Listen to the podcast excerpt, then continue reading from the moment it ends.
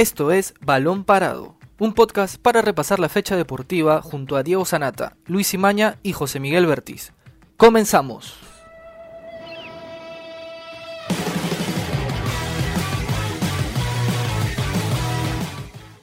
Hola, ¿qué tal amigos? Bienvenidos a una nueva edición de Balón Parado desde casa. Mi nombre es Octavio Romero. Mi nombre es Jerry Bautista. Mi nombre es Luis Imaña. El día de hoy vamos a hablar sobre Gianluca Lapadula, quien ya por fin arribó a Lima el, ayer en la noche, ya recibió su, su DNI, ya tiene todos los, los papeles necesarios para poder jugar el partido contra Chile el viernes 13 de noviembre y contra Argentina el martes 17 de noviembre por las eliminatorias Qatar 2022. Y antes de empezar el programa le dejamos una pregunta a todos los oyentes de Balón Parado, que es el siguiente. ¿Gianluca Lapadula convencerá a Ricardo Areca ya que va a tener pocos entrenamientos para poder llenarle los ojos al entrenador de la bicolor? Estoy aquí con Jerry y con Octavio. ¿Cómo están chicos? ¿Qué tal, Lucho? Un saludo también a, a, todos nuestros oyentes. Una semana especial, ¿no? Porque, porque juega la selección peruana, eh, la nueva fecha FIFA que tanto nos hizo esperar eh, a lo largo del año, finalmente vuelve la actividad con la selección después de, de, los partidos de presentación en octubre y con, esa, con ese sabor especial de enfrentar a Chile, ¿no? el clásico rival, con la presencia de nuevos jugadores y, y Ricardo Gareca con esa intención de robar puntos y de quebrar esa mala estadística de nunca haber ganado en Santiago, bueno, la selección peruana nunca ha ganado en Santiago a lo largo de las eliminatorias. Entonces es un, es un próximo reto a cumplir para Ricardo Gareca y todos deseamos desde aquí que se pueda lograr los tres puntos. Sí, eh, ¿qué tal Luis? ¿Qué tal Jerry? Bueno, la Padula llegó, llegó por fin, ya está en, en, en nuestra capital. Y hoy eh, ya entrenó con la selección peruana, ya realizó sus primeros trabajos con, Ricardo Gareca y sus compañeros.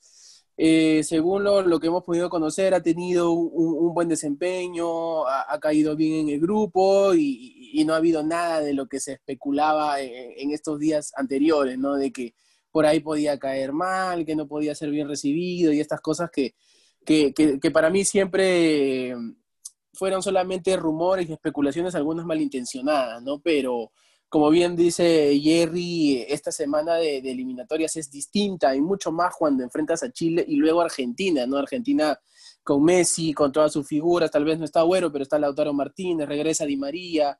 En Chile hay algunas bajas también, pero sigue estando la base, está Arturo Vidal, Alexis Sánchez, entonces eh, es un partido, es una semana que diga complicada, son unos días de mucha expectativa y vamos a ver cómo plantea Ricardo Gareca eh, estos trabajos previos, ya que por lo menos va a tener un día más, ¿no? Porque ahora el partido va a ser el viernes, ya no va a ser el jueves, va a tener por lo menos un día o un entrenamiento más.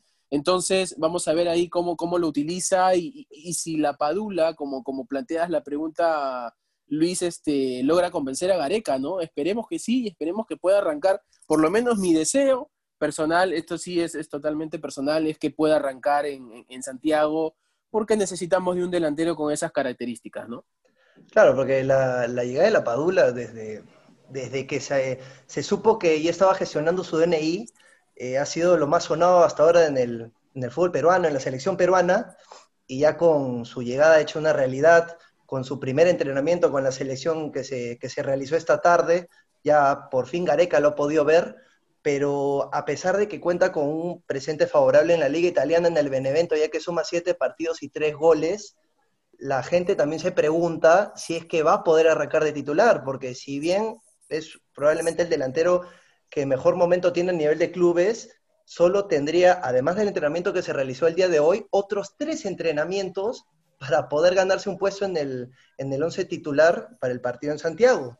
Entonces, salvo, salvo que la, discúlpame, salvo que no, la selección entrene a, a, doble, a doble turno, ¿no? Salvo que sea así, por ahí va a sumar más entrenamientos. Claro, ahora, según... Eh, en días van a ser tres. Según el cronograma de la selección peruana, a partir de este lunes solo hay cuatro entrenamientos. Entonces, ah, ese okay. probablemente es la desventaja que tiene la Padula para poder arrancar contra Chile. Ahora, ¿ustedes creen, por ejemplo, de que le va a poder sacar el titularato a, a Ruidías? Porque siguiendo el orden jerárquico y conociendo un, un poco lo, la forma de pensar de Ricardo Gareca, Primero estaba Guerrero, después de Guerrero estaba Farfán, y después de Farfán estaba Ruiz Díaz. Entonces, eh, tomando en cuenta la, la, ideología de Gareca, el, el, titular sería Ruiz Díaz, pero ¿podrá la Padula quitarle el puesto? Justo en ese detalle quería, quería profundizar, Lucho, eh, porque Ricardo Gareca se ha basado muchas veces en ese respeto por, por la titularidad al plantel con el que cuenta, ¿no? Y la Padula recién ha llegado, recién se está uniendo a la selección peruana, pero al margen de, ese detalle, me parece que las respuestas futbolísticas que puede haber obtenido eh, en los partidos frente a Brasil y Paraguay, eh, creo que podrían marcar la diferencia. Eh, Raúl Ruiz Díaz fue titular, mostró algunas cosas, tal vez no mucho. Jefferson Farfán, con su, a pesar de no venir bien, mostró mejores cosas en cuanto al juego colectivo y también en la capacidad individual y me parece que, la Padula podría rendir en ese detalle, en ese aspecto, eh, con esas características de juego y también por ese buen nivel por el que viene atravesando en la Serie A. Sí, eh, Luis, Jerry, yo creo que sí, lo que ha dicho Jerry en su intervención anterior es, muy cierta, ¿no? Porque eh, Gareca siempre ha dicho y siempre ha ratificado la confianza en Ruiz Díaz a pesar de las críticas que ya vienen de hace algún tiempo, porque esto no es, no es nuevo, ¿no? Este, solo que ahora se vuelve a, tocar el tema porque recién inició las eliminatorias y llevamos dos fechas. Pero casi siempre Gareca ha defendido, por así decirlo, a Raúl Ruiz Díaz y siempre ha dicho que él es la opción eh, luego de Guerrero y de Farfán. Entonces yo también creo que, que Ruiz Díaz va a arrancar, salvo que, la Padula muestre cosas demasiado positivas y muy distintas, ¿no? Pero también hay un dato que puede respaldar esto, que cuando convocó nuevamente a André Carrillo y a Jefferson Farfán en el proceso anterior, ambos llegaron y fueron titulares. Eh, eh, André Carrillo fue titular en el encuentro en Asunción, en, que el Perú gana, le gana 4-1 a Paraguay, luego de, algunos meses que no había sido llamado, y Jefferson Farfán también volvió para el partido con Bolivia, y, volvió siendo titular también. Entonces, el único que por ahí demoró un poco en, volver al titularato luego de su vuelta fue Advíncula. Pero también Zambrano, por ejemplo, cuando volvió a, ser convocado nuevamente, eh, arrancó de titular. Entonces, este, por ahí me parece que cuando Gareca necesita respuestas, y yo creo que va con todo, porque, a ver, el partido de André Carrillo en Paraguay eh, se dio por la, floja respuesta de Benavente y de Polo, que, los había aprobado por esa banda. Entonces dijo, no, André, tienes que ser el titular y vamos contigo. Y, Jefferson igual. Entonces, este, eh, yo creo que por ahí con la Padula puede ser este tipo de excepciones que ya ha pasado y que ha hecho Gareca, pero que normalmente eh, se, se, ha regido en cuanto a coherencia y en cuanto a hacer las cosas como él siempre lo ha planificado y yo creo que sí, efectivamente Ruiz Díaz va a arrancar, ¿no? Por más que no lo quiera, ¿no? Sí, porque este es una doble jornada que para mí es, muy importante para la selección, ya que si bien Perú jugó bien en las, dos primeras fechas contra Paraguay, o bueno, de manera decente contra Paraguay y contra Brasil, solo se ha conseguido un punto. Y al igual que Chile, eh, urgen puntos, urge sumar por lo menos cuatro puntos y tener enfrente a Chile de local y Argentina de visita, que jugando en la China, en Perú, en Argentina, en cualquier lugar, es un rival al que muy pocas veces se le ha podido sacar un triunfo. Y es, favorito, además. Sí, yo creo que se requiere un poco de, arriesgarse, ya que eh, Díaz, por ejemplo, es un buen jugador. A nivel de clubes ha hecho grandes cosas pero lamentablemente en Perú no, no anota goles y eso es algo que se necesita. A falta de Guerrero, a falta de Farfán, necesitas un jugador que te aporte en goles. Y, y, en estas jornadas, menos mal, se vio la participación de Carrillo, que fue vital para poder salvar el empate y para poder pelear ahí el partido contra Brasil. Pero si no está Carrillo, la labor del 9 debería ser meter goles, ¿verdad? Y para eso yo creo que debería arriesgarse un poco con la Padula. Y ni siquiera es que a ver, hace o, tiene jugadas como hace en el Seattle Sanders, porque, a ver, eh, eh, en la MLS le pega de todos lados, intenta de todos lados, realiza jugadas, desborda, aparece por todos lados, y en la selección peruana, lamentablemente, no. O sea, se aísla un poco en su posición como nueve, si bien es cierto, la pelota no le llega, porque también hay que decirlo, a veces no es que se está fallando goles debajo del arco, este, ha tenido muy pocas chances, pero ni siquiera baja y se hace parte del juego, de la, de de, la jugada, ¿no? Simplemente se aísla, como dije hace un momento, y, termina siendo casi hasta uno menos, por, por ahí, porque por más duro que suene, ¿no? Porque en Paraguay fue así, lamentablemente, o sea, hace el trabajo, persigue a los centrales, tal vez, pero lamentablemente al momento de, juntarse con sus compañeros en la elaboración del ataque no lo hace. Entonces eso es lo que por lo menos debería hacer e intentar para tapar un poco la falencia de sus goles.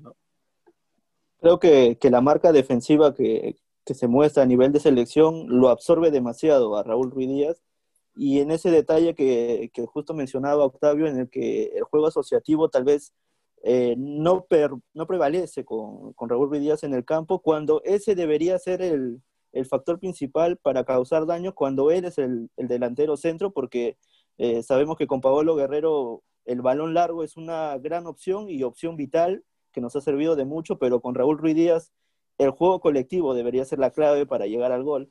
Eh, no ha mostrado tanto esas cualidades y ahora con, la Padula me parece que esas dos opciones podríamos manejarlas porque también es un jugador que, sabe asociarse. Tal vez no es el, el, delantero que pueda llevarse a dos jugadores y marcar un gol, pero puede retroceder, puede ir ganar jugadas y también tiene, no es tan alto, eso sí, pero también tiene la posibilidad de fajarse con, con defensas eh, fuertes y con, jugadores que ya conoce porque defensas de, Chile, defensas argentinos han jugado en, distintos eh, torneos europeos y el nivel me parece que es el similar. Yo también preferiría arriesgar de frente con la Padula al margen de ese poco entrenamiento y también al margen de, de que se conozca poco con sus compañeros en estos momentos.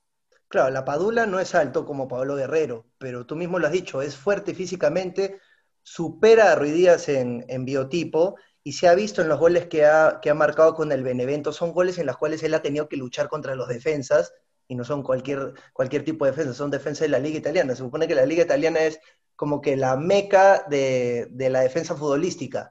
Entonces, contra Chile, que los jugadores chilenos de por sí son de presionar, de marcar, de no dejarte respirar, eh, te, la van a hacer difícil.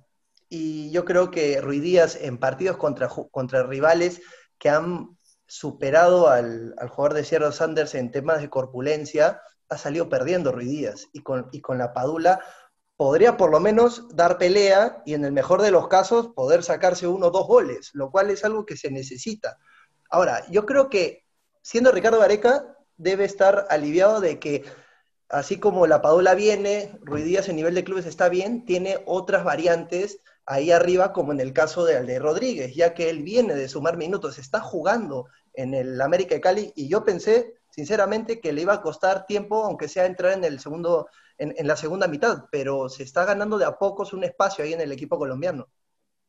Y ojo que es, suplente de Adrián Ramos, un delantero colombiano con mucha, con mucha carrera, ha tenido paso por Europa y de mucho nivel. Y, es bastante complicado luchar con un delantero así en un equipo colombiano, donde además él se encuentra con, con jugadores eh, parecidos físicamente, porque el colombiano es, de mucha potencia, de envergadura física. Entonces, este, que él haya sido fichado por el América de Cali en una posición donde creo que hay este jugadores parecidos a él, entonces quiere decir que le han visto algo más que solamente el físico y la potencia que puede tener. Entonces yo creo que eso también, como tú bien dices, Luis, este, puede aportar a la selección y es una variante más, ¿no? Entonces hay, hay competencia a pesar de, de las ausencias de Jefferson Farfán y Paolo Guerrero, que creo que como en esta fecha FIFA ya vamos a empezar a tenerlos menos. Entonces yo creo que es hora de ampliar ese universo, por más que por ahí eh, no, no, no tengan el nivel de Farfán y de Guerrero. O sea, lamentablemente no vamos a encontrar jugadores así, eh, pero de todas maneras yo creo que son buenas implementaciones y por ahí, quién sabe, más adelante Santiago Ormeño, si sigue con esta racha goleadora, puede también eh, integrarse a este grupo. Entonces, este, yo creo que ya Ricardo Gareca y la interna de la Federación Peruana han dejado de lado ese discurso un poco hasta nacionalista también de decir no, que los jugadores del medio local es suficiente, que, los peruanos y, por acá, por allá, ¿no? Yo creo que han empezado a darse cuenta de que hay, que echar mano de todo lo disponible, porque la eliminatoria es un camino largo, son, son, son dos, tres años y, esto va hasta el 2022. Y si hoy, que todavía tienen 35, 36 años, Farfán y Guerrero ya casi no están, entonces de aquí a más adelante, ¿cómo será? Yo creo que va a ser peor y esperemos que, los que estamos nombrando den ese salto, den ese salto de calidad, ese salto de nivel y puedan ser ya este, piezas más importantes en la selección, ¿no? Ahora, yo creo que... Es que, ahora, yo creo que ese, ese discurso de que eh, al principio, hace cuatro años, eh, se, se, apostaba por los jugadores del medio local y ahora ya se está buscando jugadores con nacionalidad peruana, también va el hecho de que las expectativas han crecido. La valla ahora está más alta. Hace cuatro años se dijo porque Perú estaba en un momento crítico y se estaba preparando un equipo para la Copa Centenario y varios jugadores que se consideraban referentes estaban en, problemas, en problemas tanto futbolísticos como fuera de las canchas. Pero ahora Perú ya ha jugado mundial ha salido subcampeón de la Copa América, entonces necesitas mantener ese, ese nivel de competitividad para poder estar a la altura de los otros rivales.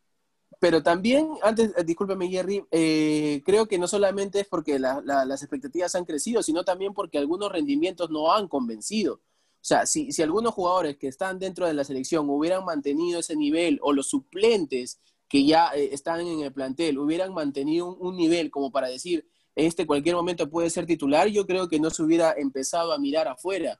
Entonces hay de las dos cosas, como tú dices, es cierto, te doy la razón, las expectativas han crecido, la selección peruana ya no puede terminar eh, sexto, séptimo, octavo como en otras eliminatorias pasadas, tiene que por lo menos pelear el quinto lugar. Y, entonces Gareca tiene que echar mano de eso, pero yo creo que también va de la mano con eso de que te digo de que las algunas expectativas, o mejor dicho, algunos rendimientos no han dado la talla como se esperaba, ¿no? Sí, justamente por eso eh, la selección peruana, bueno, ya se buscaba desde hace algún tiempo eso de recambio generacional que tanto se hablaba porque sabíamos que no, siempre íbamos a depender de, Paolo Guerrero y Jefferson Farfán porque la edad, eh, el tiempo avanza, la edad los consume y en estos momentos eh, están lesionados, pasan por lesiones severas y y vamos a ver si pueden volver en su mejor rendimiento. Y también quería mencionar que, esos refuerzos de los que ustedes mencionaban, eh, Edison Flores también se puede sumar a esa lista porque no estuvo en las dos fechas pasadas y esta vez sí, sí obtuvo ese permiso para venir. Eh, su equipo no clasificó a los playoffs y tendrá la posibilidad de jugar por esa banda izquierda y ahora habrá que ver si Ricardo Gareca cambia nuevamente el esquema, ¿no? Porque ha venido jugando con Cristian Cueva y André Carrillo por las bandas. Ahora Edison Flores viene y veremos si todavía mantiene esa línea de tres en, el medio campo o si vuelve a la línea de dos y con un centro delantero y con Cuevita de, media punta. Yo creo que Flores tiene que arrancar sí o sí, si está bien futbolísticamente y está jugando, y además él le metió gol a Chile en la Copa América, eh, yo creo que tiene Y en la eliminatoria pasada también. En la el descuento lo convirtió él, exacto. También lo hizo, entonces, a menos de que Flores esté lesionado, yo, tiene que arrancar, tiene que arrancar sí o sí. Y a diferencia también de los otros dos primeros partidos, Perú viene con jugadores que están sumando minutos. Tienes a Abraham, que ya está jugando con Vélez, tienes hasta Cartagena, que está jugando con, con Godoy Cruz, eh, Miguel Trauco, que jugó, exacto, que jugó ayer contra el Olympique de Lyon, que si bien perdió, jugó los 90 minutos, y eso es algo que se necesita. Necesita un poco de rodaje, porque yo creo que Trauco contra Paraguay se vio, se hizo sentir esa ausencia de minutos y le costó trabajo. Contra Brasil estuvo mejor. Entonces, Perú viene mejor, Perú viene con mejor fútbol y esperemos que eso se vea reflejado en el partido contra Chile y contra Argentina. Ahora, también hay que recordar de que hoy, en, estos, en estas horas, en estos minutos, ya debe estar llegando Edison Flores con Alexander Callens y los otros jugadores también que incorporan la MLS acá a Lima para incorporarse a los, a los entrenamientos de la selección sí, hay, Hay, hay, un grupo extenso que va a llegar, que está Marcos López, todos los que actúan en la, en la Liga MLX, y este, me parece que Pedro Aquino también viene en ese, en ese, en ese vuelo, y ya recién mañana, martes, la selección va a poder estar completa con las llegadas de Araujo, de Sergio Peña, eh, y, por ahí tenías un nombre más, me parece, Luis. Así es, Cristian Cueva y eh, Miguel Araujo y Miguel Trauco también. Exacto, y, Trauco, ¿no? Entonces, eh, ya para el, entrenamiento del martes por la tarde, ya recién Ricardo Gareca va a tener este el, plantel completo de los 26 jugadores convocados y espero que también con un, un mal antecedente que ha, ocurrido este último, este último fin de semana haga hincapié en el tema de las expulsiones, porque a ver... Hay dos jugadores que preocupan. Exacto, o sea, Advíncula y, y, Aquino han visto la roja en sus últimos partidos de sus clubes, bien merecidas las dos, o sea, no hay discusión. Eh, Zambrano se salvó contra Paraguay, se salvó contra Paraguay, eh, porque también era roja y cárcel.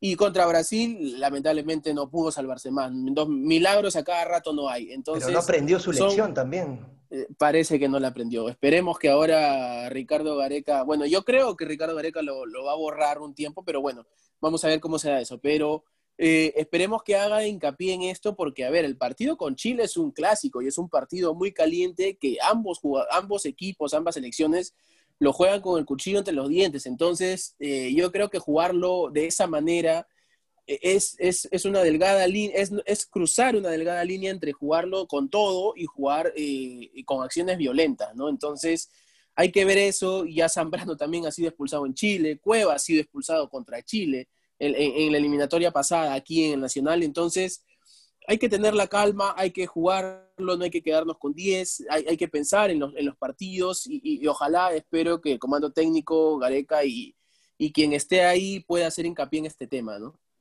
Y justo quería mencionar lo de Pedro Aquino, que, por su posición eh, suele ser agresivo a la hora de marcar y bueno, como, hemos visto, a veces el exceso de fuerza le, le cuesta esa o dejar el campo antes de tiempo.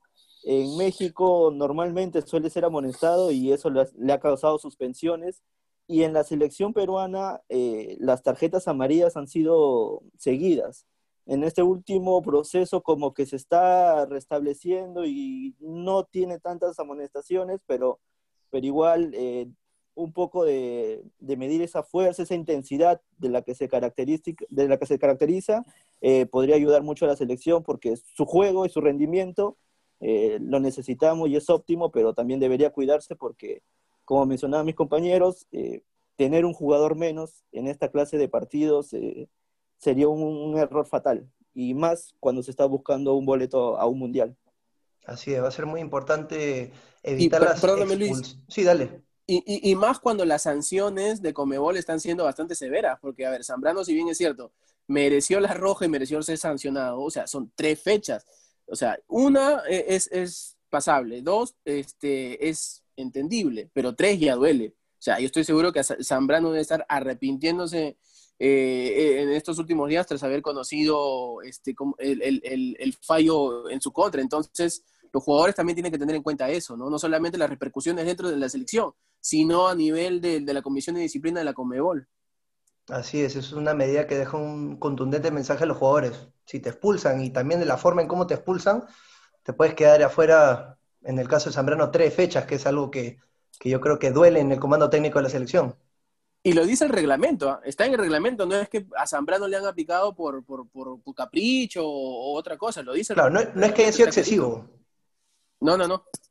Está contemplado en el reglamento, así que a pechugar y, como digo, espero que la, que, la interna de la selección peruana pueda hacer hincapié en este tema porque es muy importante, es muy importante esto, es terminar el partido con 11 porque incluso Gareca lo dijo después del partido contra Brasil, con 11 hubiera sido otro tema, tal vez hubiéramos peleado el, el, empate, el, 3-2, con 3-2 era, era empatable, por más Brasil que sea, pero ya con la expulsión vino el 4-2 y el equipo bajó los brazos, entonces esto es, es muy importante terminar con 11.